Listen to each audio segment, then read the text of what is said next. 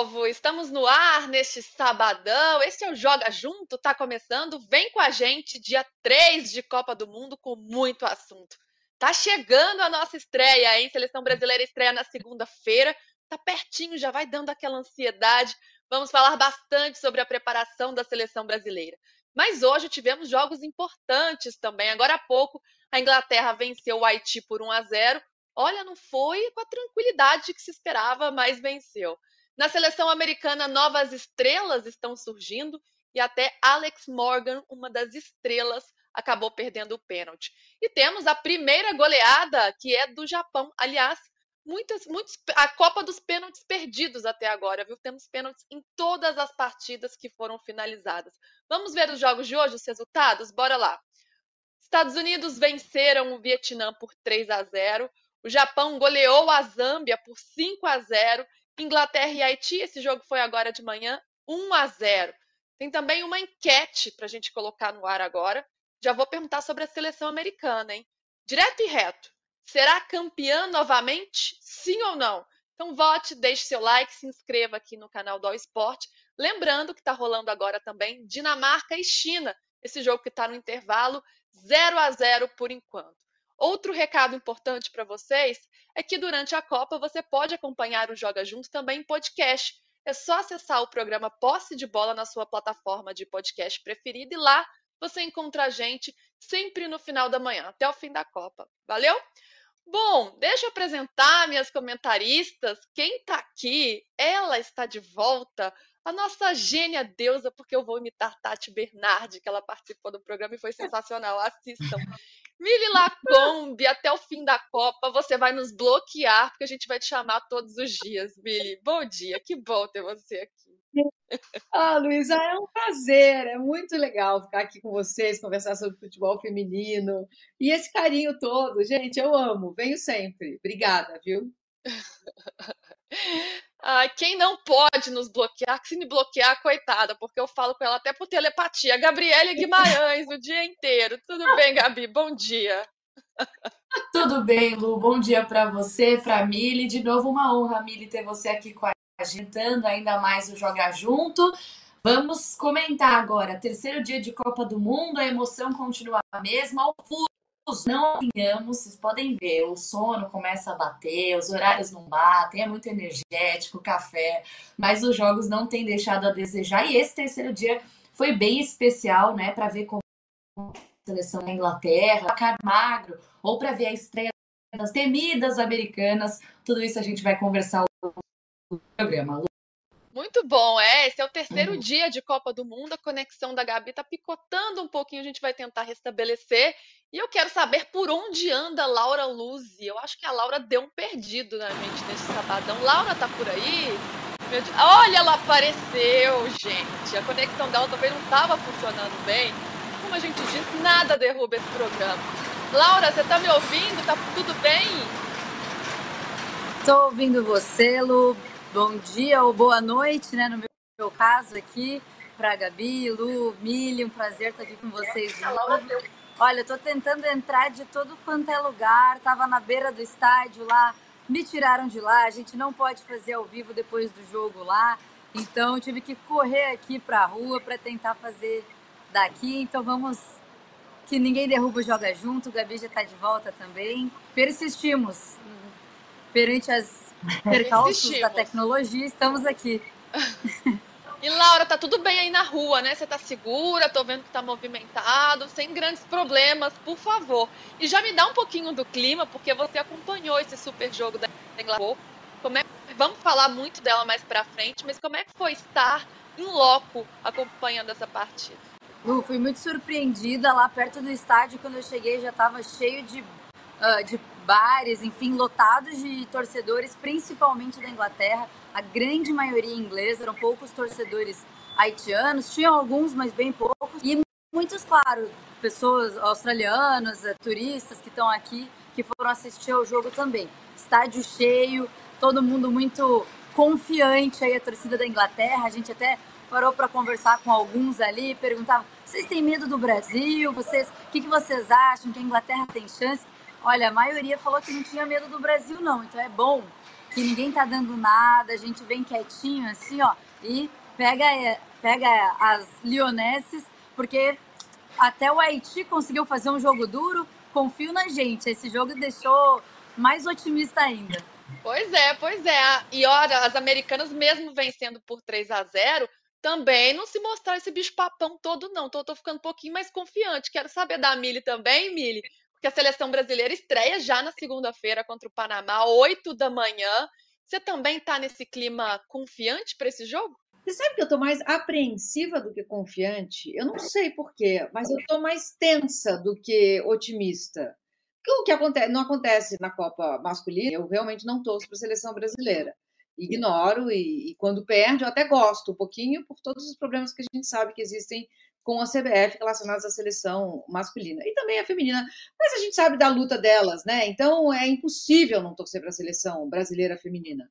Então eu estou com um pouco de receio. Eu confesso que eu gostei de ver a Inglaterra, porque me, exatamente me, me tirou um pouco esse medo. Mas os Estados Unidos eu achei um conjunto muito forte. É, eu, eu, assim, elas jogaram bem, elas não, não golearam como a gente talvez tivesse suposto que elas fariam, mas o conjunto é muito forte. Elas tocam sem precisar olhar para. O primeiro gol foi lindo, né? O primeiro gol é o gol de time treinado, é o gol de time que joga junto. Oh, joga junto. É o gol de time que, que sabe o que está fazendo. então, eu não sei, eu cravaria, olha, nessa hoje, se você me perguntar essa enquete aí, eu cravo que sim. É, e, esse, e, esse, primeiro gol também me chamou a atenção. Me, eh, vamos falar disso depois, mas como foi essa passagem de bastão, né? A antiga geração, a atual geração e a nova geração, Alex Morgan, Sofia Smith. Então, achei isso muito emblemático também, achei simbólico esse primeiro gol. Gabi, você tá por aí, estava titubeando um pouquinho, mas agora eu acho que voltou sua conexão. Vamos falar muito dessa seleção brasileira que está na reta final de preparação. Amanhã já viaja para Adelaide faz o reconhecimento do gramado no estádio Hindmarsh e depois mais um treinamento que é o último antes da estreia lá no Football Center Adelaide. Então, tá chegando a hora, Gabi. A gente vai ver como é que nossa seleção começa nessa Copa do Mundo, o que, que dá para a gente esperar. É, acho que a expectativa de todas nós é muito alta e principalmente pela repercussão, pela maneira como a torcida está mais envolvida né, com a seleção brasileira. Eu tô com uma mistura de Laura e Mili, ao mesmo tempo que eu tô esperançosa. Não acho que o Panamá vai oferecer tanta dificuldade pra gente. É, eu também fico apreensiva, porque tem o nervosismo de estreia, especialmente numa seleção como a nossa, que tem um monte de estreantes, né? A gente vai ver mais para frente as falas da Carolyn, por exemplo, falando sobre ficar nervosa, ter que fazer meditação antes do jogo, né, para poder ficar mais calma, para poder entrar na partida. Então, eu acho que esse pode ser um fator determinante, esse nervosismo ali inicial. De qualquer maneira, eu acho que a gente fez uma boa preparação, acho que a gente chega forte para essa partida contra, contra o Panamá, mas estou nesse duelo de, de emoções, assim mesmo, de, de expectativas.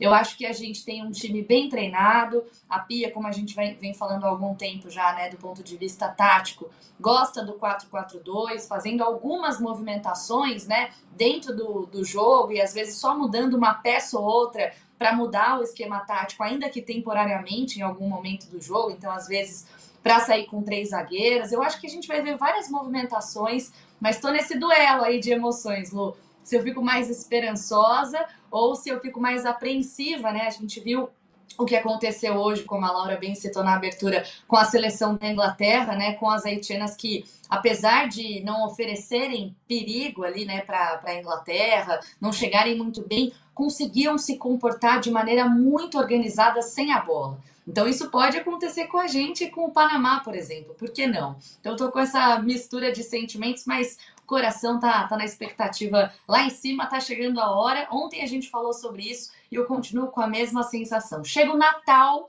mas não chega segunda-feira pra gente ver a estreia da seleção brasileira, Lu. É verdade, acho que tá todo mundo nessa vibe, viu, Gabi? O pessoal aqui também do nosso chat. Ó, e o José tá muito otimista. Brasil campeão mundial em 2023. O Matheus diz: na primeira rodada, até agora, a melhor seleção foi o Japão. Foi a que goleou, né? 5 a 0 para cima da Zâmbia. E aí depois ele diz que a Inglaterra jogou mal, considerando que é a melhor seleção do mundo. E o Degiren, Espanha leva esse título. E o Caio, esperando o jogo do Brasil com ansiedade, tá vendo? Tá todo mundo igual. Laura, você esteve no treino da seleção brasileira, a gente sabe que a Pia tá fechando muito, né? Não dá para ver muita coisa, tem um clima de mistério ali, a gente só consegue acompanhar 15 minutinhos. Mas o que, que deu para perceber por lá? Tem uma expectativa muito grande em torno da Marta, né? Que ela foi cogitada até de nem ir para o banco de reservas, ela que vem fazendo treinos é, um pouco mais paulatinos, né? um pouco mais controlados. O que, que deu para a gente saber dessa seleção brasileira, Laura? Lu, mais uma vez a Marta treinou uh, os 15 minutos ali iniciais que a gente pode ver com o grupo. Mas é isso, é um aquecimento com bola, é um bobinho, hoje fute mesa de novo. Então ela tá sempre ali por perto, jogando com as meninas, mas o treino mesmo, a parte tática, a gente não consegue ver. Eu cheguei a perguntar para algumas pessoas lá se ela se ela treinou, enfim, eles não falam nada, estão bem quietinhos em relação a ela, não dão informação pra gente. Perguntei até se corria, eh, se tinha chance dela não começar como titular, mas já estrear contra o Panamá, né? A gente já falou aqui que deve ser bem difícil, mas estrear já contra o Panamá e também, não sei se a gente tem que ver, a Pia ainda está decidindo, então tá sempre ali, a gente não tem uma posição, mas falando de alguém que tem visto que a Pia acho que realmente reserva está descartada, é, perdão, de titular está descartada essa opção. Provavelmente, acredito eu, que ela entre mais para o jogo da França, dependendo de como tiver a partida. Não creio que contra o Panamá, mas é um achismo meu, porque é isso. Informação de fato mesmo, é, a gente não tem conseguido, estamos tentando, mas por enquanto a CBF está bem quietinha, deixando esse mistério aí, não sei se para a gente ou para os adversários também, né? Pois é, seria muito bom ter a Marta, pelo menos no banco de reservas, como uma referência, né, para jogadores até se sentirem seguras diante de uma estreia que traz já uma ansiedade natural. Agora, eu estava vendo uma entrevista da Marta e eu achei muito interessante como ela mostrou idade para lidar com esse momento em que ela não é a mesma Marta de antes que a gente viu. Ela disse assim que se ela tiver que começar no banco e outra jogadora tiver melhor, tudo bem para ela que ela vai entender, então mostra, né, como além de genial, ela também tem essa cabeça. Só para citar um exemplo, na Copa do Mundo masculina, o Cristiano Ronaldo, por exemplo, não, não, lidou nada bem com o fato de ele ficar na reserva. Então, achei isso muito interessante, Mili. E claro que ter Marta neste início, ainda que seja lá só para constar, só para dar um apoio, já seria muito positivo. Então, é, a, gente, a gente, eu acho que às vezes perde, a gente, que eu digo, não nós quatro aqui, mas talvez a opinião pública ou a sensação pública, a gente deixa escapar um pouco Marta para o futebol feminino. Né? A Marta é a maior que já existiu. Não há outra como a Marta. Né? A Marta é, a gente infelizmente tem que fazer essa comparação, ela está para o futebol feminino como Pelé está para o masculino. Esse é o tamanho da Marta. Então, quando a gente coloca a Marta, e ela ainda está ativa, tá? A gente está vendo a Marta jogar. Ela está tá em forma, ela está se recuperando, está recuperada, ela é a Marta. Então, assim, se eu sou a Pia e eu tenho a Marta, eu monto um time ao redor da Marta. É, ela está aí, é a última ela. É, aguenta 45, 60 minutos, é o que temos, é o que vamos aproveitar da Marta. Então, esse mistério todo, sabe, para falar da Marta, me parece um pouco um cacoete do que existe no masculino. Não tem porquê o mistério. Não, não tem porquê não falar com a gente, imprensa, o que está acontecendo. Não sei. Agora, quando a Marta vem falar, é, é, é, é, outra coisa. Você vê ela alegre, você vê ela leve, você vê ela humilde, falando tudo bem ficar no banco. Gente, a Marta é maior que tudo. Né? Ela poderia um ataque de estrelismo e falar: não, eu não quero ficar no banco. Não... Mas não é, é, uma, é, uma outra, é um outro ambiente, me parece, sabe? Mas vejo uns cacoetes do que das piores coisas do masculino querendo se instalar. Então não tem porquê ficar de, com meias palavras sobre a, a situação da Marta. Não tem porquê. Maior jogadora de todos os tempos, a maior que já houve, ela é nossa, ela veste a nossa camisa. O que é que está acontecendo? Queremos saber. Pois é, joga real, né? Que já, já fala para todo mundo o que está acontecendo, porque é para torcida, né? Não é para gente jornalista. Nós só somos os veículos, né? O torcedor é que tem direito de saber. Bom, a gente espera que esteja tudo bem com ela, que ela possa contribuir muito nessa Copa do Meninas. Agora, ela não jogando. Peço licença para vocês. só para dizer, é, assim, nos treinos é isso, ela tem treinado com o grupo, então acredito que ela não será, não tem motivo para ela não ser uma peça no banco de reservas, tá? Acredito sim que ela deve estar tá lá mesmo contra o Panamá. É isso, não sabemos se vai estrear, se não vai, quando ela vai jogar. Mas acredito que fora do banco de reservas ela não deva ficar. Até então a gente não viu ela treinando separado, como é o próprio caso da Tainara ainda, que corria em volta do campo, ao invés, uh, em vez de jogar ali com todas. Então acredito que ela não esteja com problema físico mais. Acredito pronta para jogar. Mas é isso, não sabemos quanto tempo e nem quando ela uh, pretende estreá-la. Mas no banco de reservas ela deve estar, sim, desde a partida contra o Panamá. E tem uma outra coisa, é. Lu, que é em relação a essa, essa coisa que a Mili citou, né, de transparência, de falar com os jornalistas, de falar com a torcida. Quando a gente vai entrevistar, né, fazer o famoso povo fala, que eu particularmente amo, as pessoas falam, ah, fala o nome de uma jogadora da seleção para esse mundial agora. Todo mundo fala Marta. Então, por mais que a gente saiba que a seleção brasileira passa por uma renovação e tem novos nomes e que a Marta, como a, Lu, a Laura estava bem explicando, não deve ser titular, deve começar no banco, você precisa situar o brasileiro, aquele que não acompanha, o futebol feminino há tanto tempo, mas que está interessado nesse Mundial, em que momento a Marta vive, até para não se criar essa expectativa de ah, a Marta vai ser titular, ela entra e não volta para marcar, gera esse estranhamento. Você precisa explicar a situação física dela, precisa situar que ela ficou 11 meses parada por causa da lesão, por causa da LCA e de que maneira a Pia pretende usá-la. Eu acho que isso também coloca a torcida na mesma página da seleção brasileira, entendendo melhor o que a Marta pode oferecer e pode oferecer muito, claro. Tô com você, 100%. Agora, sem a Marta, se ela não puder jogar de fato, a grande questão é quem vai substituí-la. E hoje a gente duelo ali no ataque da seleção, que é Bia Zanerato, jogadora artilheira, faz muito gol. E a Geise, que é do Barcelona, foi um grande destaque na temporada europeia, ela, inclusive foi campeã da Liga dos Campeões sendo fundamental para esse time do Barcelona. E nessa balança, primeiramente a, a Bia Zanerato, ela chegou a fazer alguns jogos treinos ali como titular, mas a Geise estava com um problema físico, voltou e parece ter assumido essa vaga. E a Caroline deu uma entrevista hoje, hoje não, né? Deu uma entrevista no último treino da seleção brasileira e falou sobre essa disputa. Vamos ouvi-la.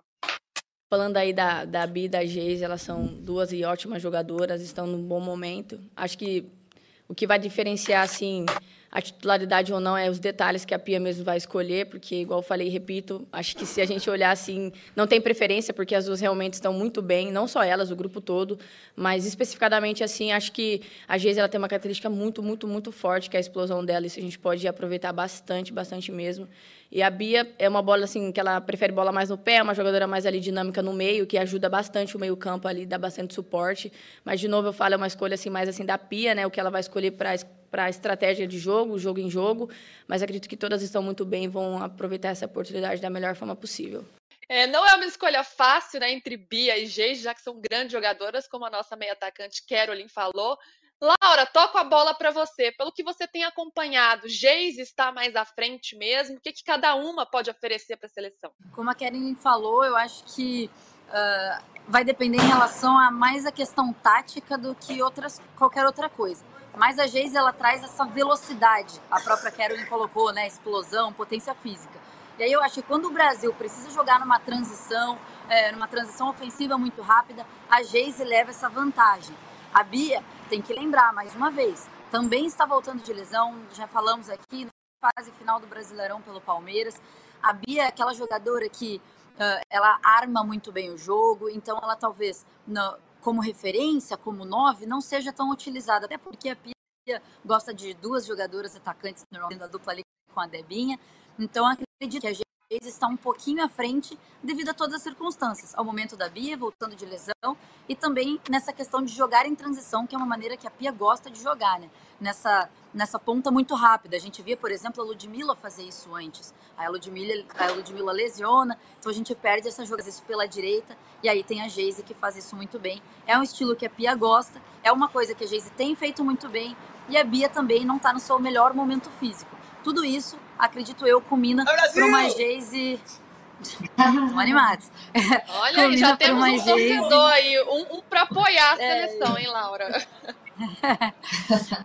combina para uma Geise titular na, na seleção brasileira, pelo menos acredito eu, começando nesses jogos. Tem muito brasileiro por aí, Laura? Muito, muito brasileiro aqui. Tem, encontrei torcedor jogo do Palmeiras, do Flamengo, uns três do Fluminense. E olha, sem clubismo nenhum. Hoje eu fui almoçar, pegar uma, um sanduíche nesses fast foods, não vou citar nomes porque não estão nos pagando, mas a, quem foi me atender era uma colorada. Então, assim, eu estou aqui repleta de. Uh, ah, como posso sei, dizer? Sei. Torcedor amigo, sabe? Eu me senti identificada, já fiz amizade. Porque é isso, o maior do sul está presente em Brisbane também. Ai, meu Deus! Ai, meu, precisava disso. Sábado às 10h27 da manhã. Tá bom, Laura. Ô, Mili, trazendo de volta a nossa discussão aqui depois desse momento animado da Laura Luzi. É, você tem, eu sei que você gostaria de ver a seleção em torno da nossa rainha. Mas temos outras peças também talentosas, né? Como Bia Zanerato, como, como a Geise. E a Geise é interessante porque ela traz uma experiência internacional, ela joga as principais competições do mundo, enfrenta as principais jogadoras do mundo, foi campeã da Liga dos Campeões. Isso pode fazer uma diferença numa Copa do Mundo? Como é que você vê essa, essa disputa entre as duas? Então, eu vou voltar um pouco esse filme. Eu acho assim, Lu, é, Laura e Gabriel. É, acho que a gente sabe que a marca está encerrando a trajetória dela, né? E eu não vi o Brasil fazer uma preparação para isso. Quem, quem é que ficaria ali no lugar da Marta? Para mim, a Bia Zanerato pode fazer isso. Não sei o que, que vocês acham, queria até ouvir vocês. Porque eu acho que nesse time, se sai a Bia e entra a Geise, quem arma? Quero até ouvir vocês. Porque eu entendo que a Pia gosta dessas transições mais rápidas. Mas quem é que para o jogo, organiza, pensa, coloca para lá, coloca para cá? Assim, vou repetir uma coisa que talvez vai começar a ficar é, é, é, tediosa, assim, de tanto que eu vou falar. Eu gostaria de ver a Marta jogando na entrada da área com essa função. Meio que nem, eu vou de novo comparar com o masculino, que são as referências que a gente tem. Como o Ricardinho fazia naquele Corinthians muito vencedor. Era, não era o armador do meio de campo mesmo, mas ele, ele começava a armar o jogo da intermediária para frente e ficava na entrada da área e deixava sempre alguém na cara do gol. A Marta hoje consegue ainda fazer isso. Ela pode não voltar para marcar, como a Pia sonharia que, eu, que uma camisa 10 fizesse. Mas alguém vai correr por ela. Né? O, o, aquele Cruzeiro muito vencedor do Luxemburgo, o Alex, ele armou o time em volta do Alex. O Cruzeiro ganhou a tríplice coroa. O Alex não tinha obrigação nenhuma. Ele só precisava colocar alguém na cara do gol. E foi o Cruzeiro que foi. A Marta tem essa capacidade. Mas ok, vou me conformar, vou tirar meu cancerianismo aqui, que fica remoendo o passado, aceitar que a Marta vai começar no banco. Quem vai armar? Eu gostaria até de ouvir vocês. Eu acho que deveria ser a Bia. Por mais que a Geise seja craque, tá? Poderia ser Bia com Geise, alguém mais sai, quem? Mas queria saber o que vocês acham disso. Assim, no caso da Geise entrar, quem é que fica com a função de 10 ali, sabe? De colocar isso, pensar o jogo, parar a bola, acalmar o time se for necessário. Quem é essa pessoa? Já passo essa bola para Gabi, até porque a gente tem uma disputa no meio de campo que é importante também, né, Gabi, entre Luana e Duda Sampaio neste momento. É, eu ia falar exatamente isso. Eu acho que a gente não tem essa 10 como a Marta foi, né? Então fica difícil até fazer essa comparação. Nunca teremos, né, Gabi? Algumas... Vamos ter que, vamos não, ter que lidar não. com isso. não tem como. Mas em relação a Zanerato, né, até nessa disputa que a gente está falando, né, nessa disputa por posição com a Geise, eu acho que quando a gente olha aqueles maravilhosos mapas de calor, que eu não gosto muito, mas às vezes são úteis, a gente vê o quanto ela, apesar de ser uma jogadora que pisa muito na área, ela volta no campo defensivo para buscar essa bola. Então ela tem uma característica que a eu Bia, acho que é né, diferente. A Bia, sim, a Bia. E a Geise já não tem exatamente essa, essa característica. Agora, nessa disputa aí é, no meio-campo, que a gente pode falar entre a Luana e a Duda Sampaio, até fiz algumas anotações aqui. A Duda marcou sete gols nos últimos oito jogos. Ela fez um bom amistoso contra o Chile e acho que, por exemplo, contra o Panamá, ela seria a minha opção, justamente pela necessidade de povoar mais o meio-campo, de fazer uma pressão. Já a Luana, eu colocaria ela num jogo contra a França, por exemplo. Primeiro, porque ela tem experiência no futebol francês, né? Ela estava no PSG até o ano passado, jogou em 2019 por lá, em 2020, é, conhece as jogadoras da França, disputou contra elas, então acho que é um, um, um movimento interessante. Sem contar que ela é uma jogadora que, além de marcar, sabe sair jogando também. De tudo isso, é, a gente volta a dizer, a gente não tem uma jogadora como a Marta, não sei se a Laura tem alguma, alguma opinião diferente, aí a gente finalmente teria uma discordância nesse programa. Mas o que me chama a atenção é que a gente tem muitas possibilidades. Quando a gente fala do meio-campo também, que as dúvidas estão concentradas ali, acho que fica claro o quanto a gente tem de qualidade para escolher, para testar, porque de fato não tem exatamente essa jogadora que faz a função que a Marta faria. É que hoje ela não tem mais as condições físicas, né, como, como jogadora mesmo, para voltar para marcar, para distribuir essa bola. Então eu não consigo identificar essa jogadora. Mas eu vejo essas possibilidades. Acho que para cada duelo, dentro de cada dificuldade que os adversários vão oferecer, a Pia vai fazendo um ajuste aqui outro ali. Contra o Panamá, eu fico muito na dúvida, assim. Acho que a Geise vem é, indo muito bem, né? A gente viu ela no amistoso, quanto ela foi bem, apesar das questões físicas que ela passou. Mas a Zanerato eu acho que tem essa característica que a Mili, que a Mili citou, né? Ela volta para recuperar essa bola no campo defensivo. Então, por ser um jogo muito físico também, talvez eu fosse com a Zanerato, mas eu não, a minha, meu feeling, como a gente gosta de dizer, não é que a Bia, não é que a Pia vai com a Bia Zanerato, não. Acho que ela vai começar com a Geise, principalmente porque é isso que está aparecendo nos poucos treinos que a gente tem acesso, Lu. É, agora é uma ausência que não, não tem como suprir, né? A da, a da Marta. A Bia realmente ela volta mais e ela também tem essa questão física, é trombadora, artilheira, então ela pode suprir outras características, mas não consegue ter essa genialidade nesse jogo tão cerebral como a Marta. Laura, como que a gente poderia, né, não com uma jogadora específica, porque é muito difícil mesmo, mas ou, ou com uma estratégia de jogo para tentar suprir essa ausência? Nessa disputa de meio campo, a gente tem a Luana, que é uma volante já experiente, né, já teve passagens pelo PSG, joga na seleção brasileira desde os 20 anos, e a Duda Sampaio, que embora seja uma atleta muito jovem, de 22 anos, ela já ganhou a confiança da Pia, uma jogadora versátil, que exerce também uma, uma liderança, então ela foi crescendo na seleção nos últimos tempos. Duas corintianas também. Será que estariam nessas duas peças, talvez mais na Duda, um pouco dessa criação, encontrar mais essa, essa criatividade? Olha, se a gente pensar nas características da Marta, sem dúvida, tá muito mais na Duda do que na, na Luana, justamente porque a Duda ela é uma meia ataque pelo lado esquerdo, tal como a Marta. Então, pensando em posicionamento, em estilo de jogo, a Duda tem. Ela talvez não tenha tanto drible como tem, por exemplo, a Bia até, mas ainda assim, a Duda é uma jogadora que arma muito bem. É, quando a gente pensa na Luana, justamente, Lu, a Luana é uma volante. Então é, tem uma característica mais defensiva, justamente. Tô com a Gabi quando a gente pensa, então, que num jogo contra a França, talvez seja mais interessante ter a Luana, porque é um jogo mais perigoso, é um jogo em que a gente tem que se preocupar uh, antes de. Não que, enfim, antes de fazer gol, né? Porque fazer gol é o objetivo do futebol. Mas a gente tem que se preocupar em se defender muito solidamente. Então acho que a Luana talvez fosse mais interessante. Mas também eu acredito, vou colocar mais uma jogadora aqui que eu acho que vai muito bem na posição que a Duda Sampaio faz, que a Marta fazia e que pode pintar, porque tem ido bem nos treinos. Andressa Alves. A gente viu na finalíssima, ela foi a primeira substituição da Pia. Andressa Alves, ela é uma jogadora que nesse momento na Roma, né, nesse última, nessa última temporada, jogou muito bem. Eu não vou cansar aqui de falar quão bem ela foi, foi quão importante ela foi para Roma. Ela criava, todo o jogo da Roma passava pelo pé dela. Então é uma característica muito armadora.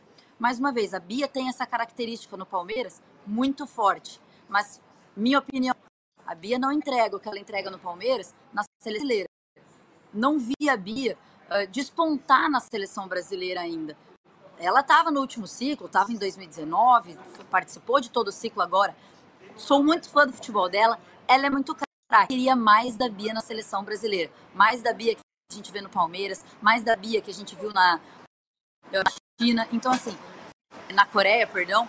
Mas, assim, eu, eu queria mais da Bia armadora, criativa, que faz aquele toque rápido e entra na área para finalizar. Não sei porquê, não rende tanto assim na seleção. Então acho que Geise, Andressa, é, Duda Sampaio, Andressa Alves são, op são opções ali para suprir a falta da Marta na meia, uma meia atacante pela esquerda, melhores talvez do que a Bia nesse momento. Deixa eu seguir aqui, porque tem muita gente participando do debate. O Matheus está falando aqui. A técnica da seleção brasileira fez duas coisas erradas nessa convocação: levar a Bárbara para o gol e não levar a Cristiane. E aqui o Caio dizendo: a Duda tem características de armação, assim como a Caroline, mas não exatamente como a Marta. Quando chegam perto da área, Caroline e Duda não são tão incisivas e criativas. Também é muito difícil substituir uma jogadora como, como ela. E a Prisa Fanella diz aqui: eu gostaria de ver a Mili treinando a seleção feminina. Você topa, Mili? Olha, depois que eu desisti de ser jogadora profissional, meu sonho passou a ser ser treinadora. Mas aí não rolou, e eu comecei a escrever e estamos aqui hoje. Mas era meu sonho, sim, ainda, ainda é um sonho, mas agora não dá mais, né? Não, não estudei o suficiente para isso. Eu já vi aqui no chat já pedindo para você ser presidente do Corinthians, agora Agora, técnica da seleção, você tá bem cotada, viu, Mili? Cargos altos, assim. Presidente do Corinthians, quem sabe um dia, gente? Quem sabe? Olha, vou chamar a Omitila Becker, nossa apresentadora, está aqui com a gente direto de Auckland, da Nova Zelândia. Domi tá por aí, porque a Domi vai trazer pra gente um pouco do, do clima. Domi caiu? Então tá, daqui a, daqui a pouco o Domi levanta. Domi caiu, deve estar tá cansada de sono, gente, do jet lag. Ô, na Nova Zelândia ainda mais tarde. Oi, Mili. Enquanto a Domi se recupera, eu só um complemento aí nessa, nesse nosso debate sobre quem poderia armar o time, né? Eu acho, escutando vocês falando, assim, sim, temos opções, né? É, mas acho que a gente não, não preparou essa substituição e talvez a Marta, como ela é insubstituível, talvez duas, né? Duas fazendo. Eu gostaria de ver, sabe, assim, a, a Andressa com a Bia, é, porque você, a gente não tem mesmo quem faça essa armação do jeito que a Marta faria. E não vamos ter, mas talvez alguém se aproxime do que foi a Marta para pensar o jogo, para parar o jogo, para distribuir as bolas, deixar alguém com a cara no gol. Não acho que a gente, a gente, a gente não foi criativo nesse sentido, sabe? É, é uma seleção que está mais é, passou esse ciclo preocupada em, em, se, em se solidificar no sistema defensivo e a gente não preparou essa, essa substituição da Marta, sabe? É, é, uma, é uma opinião, tá, gente? Eu, não, eu posso até estar errada e ver o Brasil em campo e o Brasil vai voar e é isso aí, não temos a Marta, mas temos outras igualmente é, é, poderosas ali. Mas eu fico com essa impressão. A gente não preparou a, sub, a substituição da Marta. É como você, Emília, é uma seleção mais pragmática, mais organizada, mas sem a nossa criatividade, a nossa ginga, a nossa essência, a nossa brasilidade, né? Talvez seja eficiente. Vamos ver, né, o que vai ser nos jogos da Copa do Mundo. Parece que a Domitila voltou. Domi, você está por aí? Por onde você anda? Deve estar com sono. Ah, ali, animada. Não está com sono, não. A gente está acordada. Tudo bem, Domi? Tudo bom. Eu vou tentar não me mexer muito porque essa internet aqui do aeroporto não é das melhores. Agora, 1h39 da madrugada aqui de Auckland. Hoje foi um dia de folga, eu gostaria muito de ter ido assistir ao jogo, ao jogo dos Estados Unidos, só que era muito longe de Auckland e não ia dar tempo para eu voltar e pegar o voo para assistir o jogo do Brasil. E vamos combinar, né? Temos uma prioridade nessa Copa do Mundo. Mas queria contar um pouquinho aqui de como foi. Eu não conhecia a Nova Zelândia, pareceu maravilhoso. Eu fui perto de Auckland, duas horas e meia, que chama Rotorua, e é um dos maiores centros de atividades geotérmicas do mundo. Então tem umas coisas muito loucas, como uma piscina de lama explodindo assim. Parece um filme do Shrek da vida real. muito legal. Tem uma cachoeira de água quentíssima, assim, apesar de estar muito frio aqui, como vocês estão vendo, né, com o casacão dava para mergulhar nesse rio, nessas cachoeiras de águas quentes, maravilhosa. E é muito louco você ver a terra aquecida, né? E a Nova Zelândia é uma ilha com muitas paisagens interessantíssimas E eu vi aqui uma coisa que eu nunca tinha visto, porque só existe glow worm. Na tradução literal seria verme brilhante. Só que não é um verme. Depois eu fui pesquisar uma larva de mosquito, que parece o nosso mosquito pernilongo, só que é uma larvinha que brilha no escuro. E aí você consegue cavernas ou perto de poeiras, em barrancos, assim, eles ficam escondidos, fazem uma fiazinha de aranha e eles brilham para trás os mosquitinhos. Eles são larvas carnívoras. E aí parece um céu estrelado, só que é um monte de larva que eles chamam de glowworm. Interessantíssimo, isso só existe aqui na Nova Zelândia. Pelo menos não é que nem na Austrália que é venenoso, né? Foi, foi legal, fui lá ver e não corri nenhum risco de vida. Muito curioso, é tipo um vagalume que brilha, assim, faz aquele cenário lindo, assim, à noite, tudo iluminado, Domi. Exatamente. Tentei fazer um vídeo, mandei pro pessoal, não sei se eles conseguiram subir. Também o vídeo não é dos melhores, né? Porque imagina, a gente foi no meio de um parque fechado à noite para conseguir. Só tinha gente, um frio, a gente andando numa escuridão, parecia meio bruxa de Blair. E aí, obviamente, as fotos não ficaram as melhores naquela escuridão. valeu muito a visita. Para quem quiser, assim que eu conseguir editar, eu vou colocar os vídeos lá na internet, nas redes, vou marcar o wall também para a galera ver. E, ó, a gente está vendo agora as imagens. Essa é a cachoeira. Olha que lugar fantástico, né? E quentinho. Nossa, maravilhoso. Essa é a piscina, piscina de lama. É bem fedido, né? Porque tem um cheiro forte de enxofre. E esses são os vermes. Aí quando você acende a luz, você vê que é ali perto de uma cachoeira. Olha que incrível, parece um céu estrelado. Incrível, né? É um país que eu tenho muita vontade de conhecer, a Nova Zelândia, que deve ser incrível. Que você esteja muito pé quente, Domi. Grande beijo para você. Obrigado. Volte sempre com a gente. Tchau, tchau. Gente, vamos falar sobre os jogos, então? Os jogos de hoje? Porque agora há pouco teve Inglaterra e Haiti. A Inglaterra, que é atual campeã europeia e uma das grandes favoritas para conquistar o título. Ó, venceu o Tahiti por 1 a 0 é verdade, foi um gol de pênalti da Stanway, mas não foi lá uma grande partida, não. E quem imaginava que o Haiti ia ficar só ali atrás? Não, o Haiti foi, deu, levou perigo nos contra-ataques, deu um sustinho na Inglaterra também. Gabi, o que, que você achou desse jogo que a gente acompanhou agora há pouco? Ah, uma vitória muito magra e muito abaixo né, do que a gente esperava para a estreia da Inglaterra.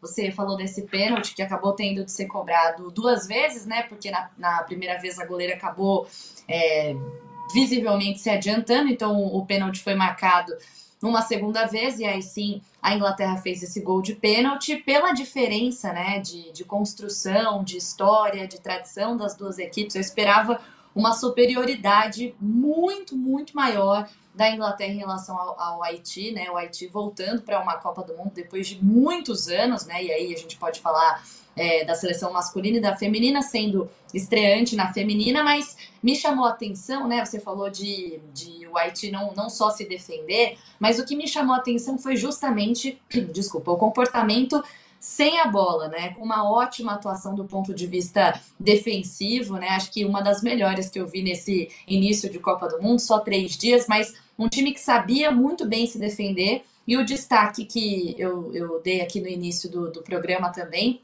eu acho que vale para a goleira do Haiti, que foi muito bem, fez ótimas defesas. A Inglaterra, mesmo tendo muito mais posse de bola, né? Não conseguia furar esse bloqueio, porque o Haiti se mostrava muito mais organizado.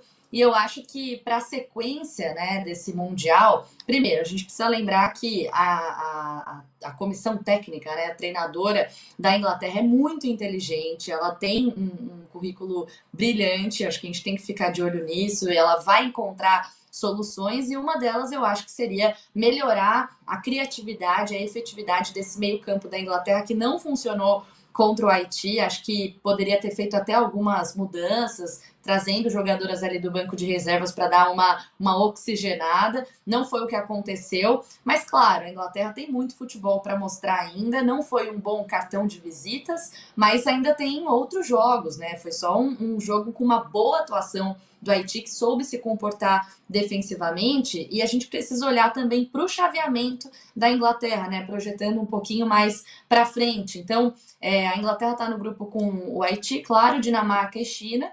E aí o grupo, o, o grupo que pode fechar né, o seu chaveamento para as oitavas de final tem Austrália, Canadá, Irlanda e Nigéria. A gente imagina, né, que a Austrália e o Canadá possam fechar ali em primeiro e segundo lugar, independentemente da ordem. Então, é, a Inglaterra vai ter um caminho um pouco mais é, difícil depois dessa fase de grupos. Então, o momento para fazer esses ajustes no meio-campo é agora, porque depois começa a ficar cada vez mais difícil. Uma atuação muito abaixo, mas eu não acho que seja só isso o que a Inglaterra tem para oferecer nessa Copa do Mundo, Lu. Laura, você estava nesse jogo. O que, é que você observou desse time da Sairina Wigman que só você viu do estádio que a Inglaterra pode apresentar ou apresentou? Olha, o que a gente pode perceber, eu não sei se uh, dá para perceber através da televisão, pela, pela feição das jogadoras, mas algo que eu até comentei com jornalistas que estavam ali perto é que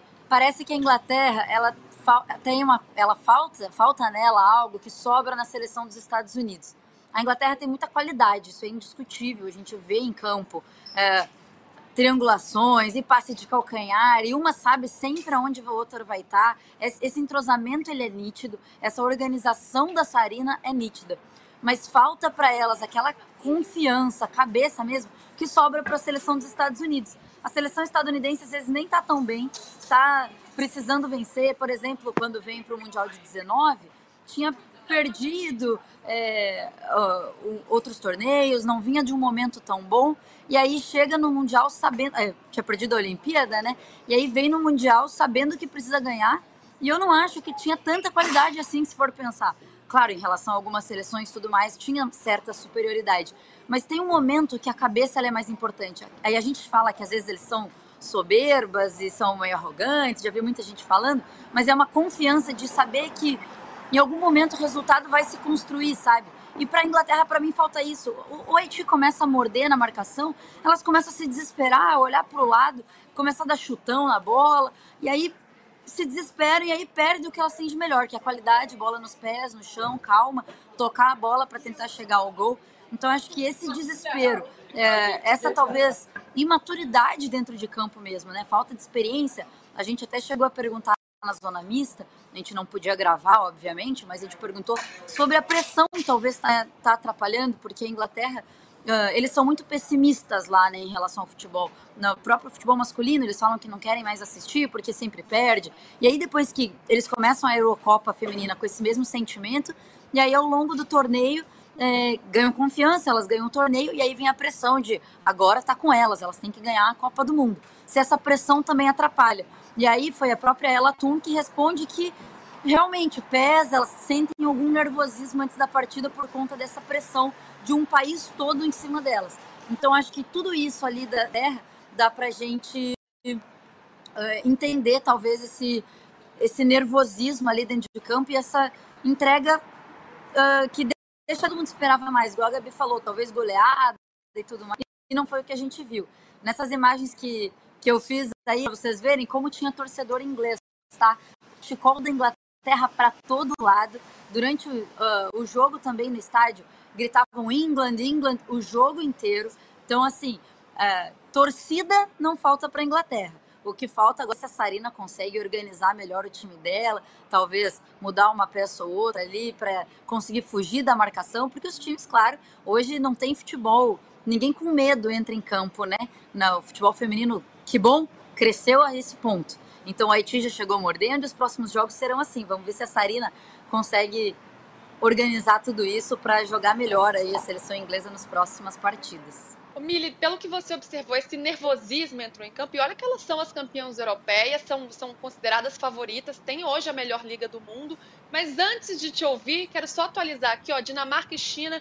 Dinamarca abriu o placar aos 44 do segundo tempo, hein? Com emoção.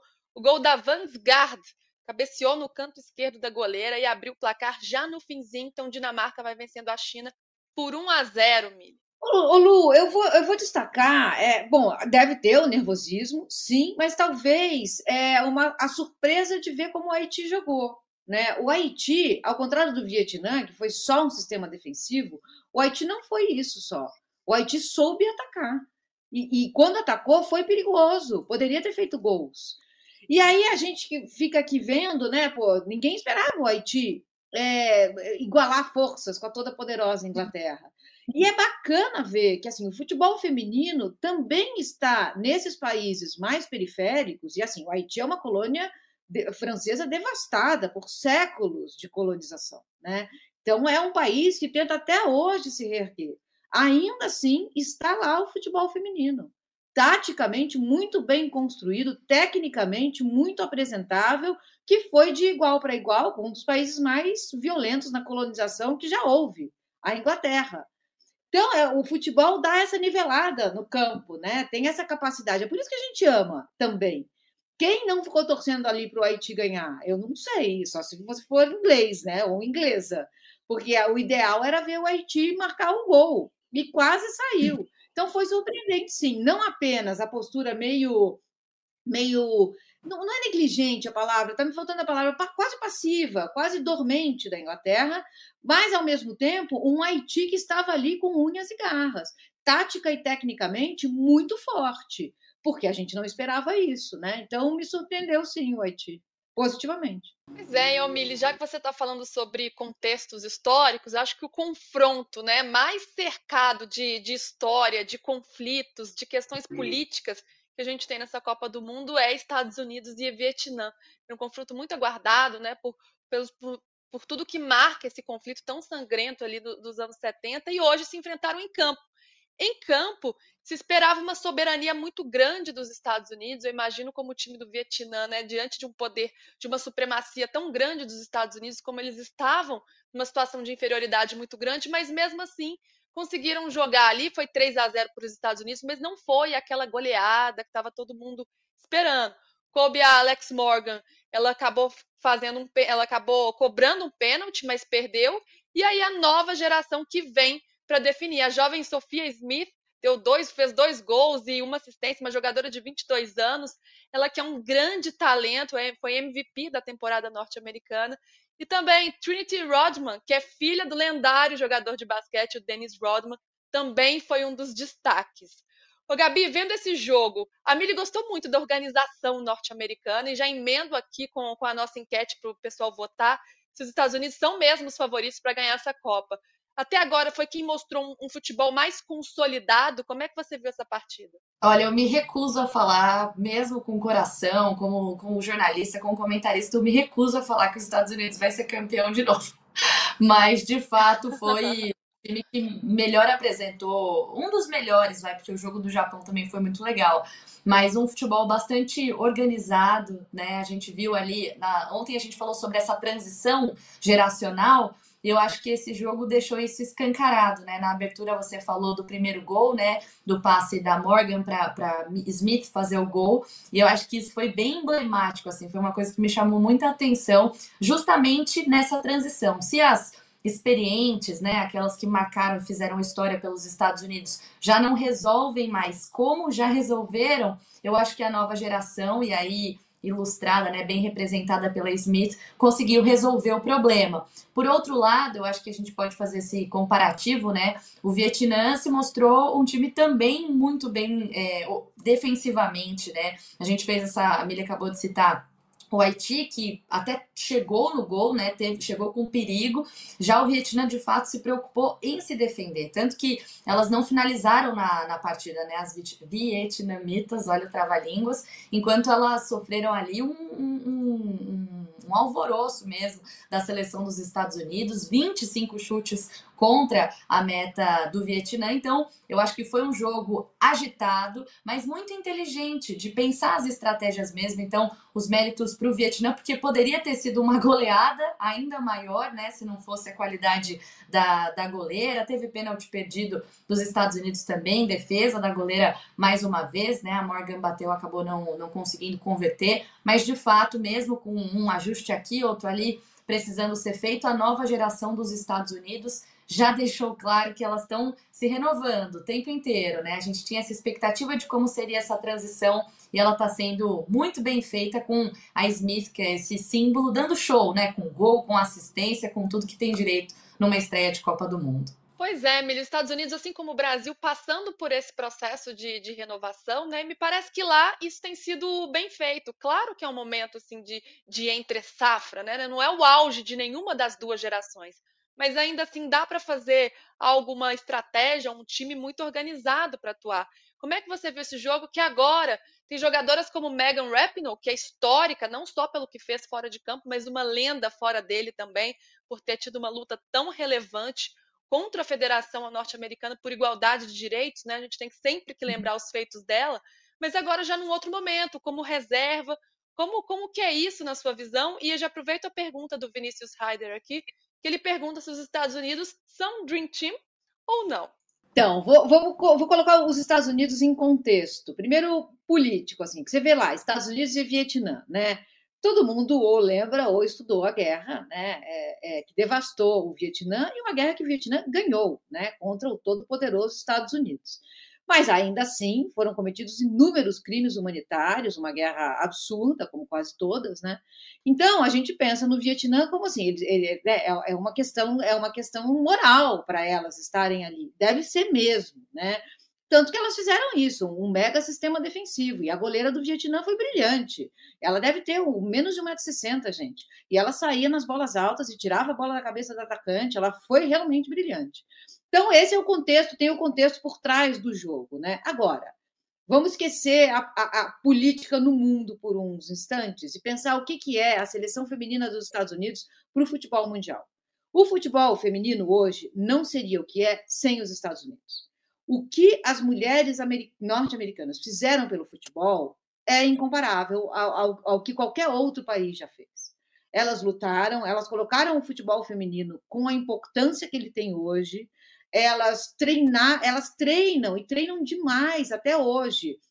Elas pulverizaram a capilaridade do futebol em território estadunidense é imensa.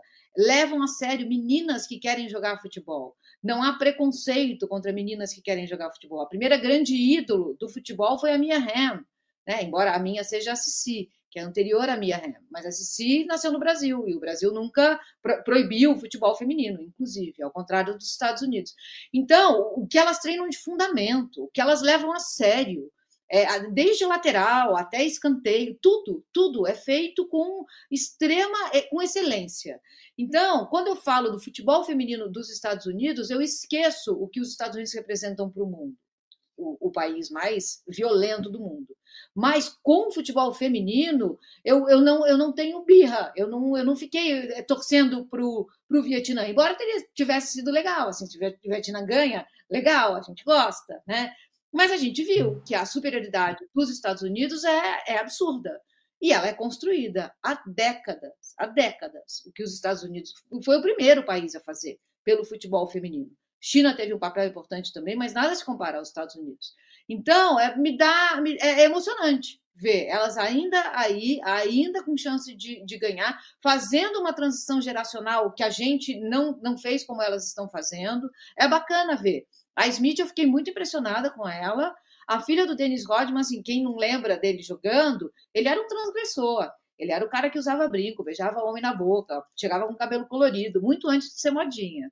Então, ela é filha desse cara. E é legal ver ela jogando, sabe? É legal ver, ver, ver é, essa transição acontecer na nossa cara, né? A gente está vendo isso acontecer. Então foi emocionante, sim.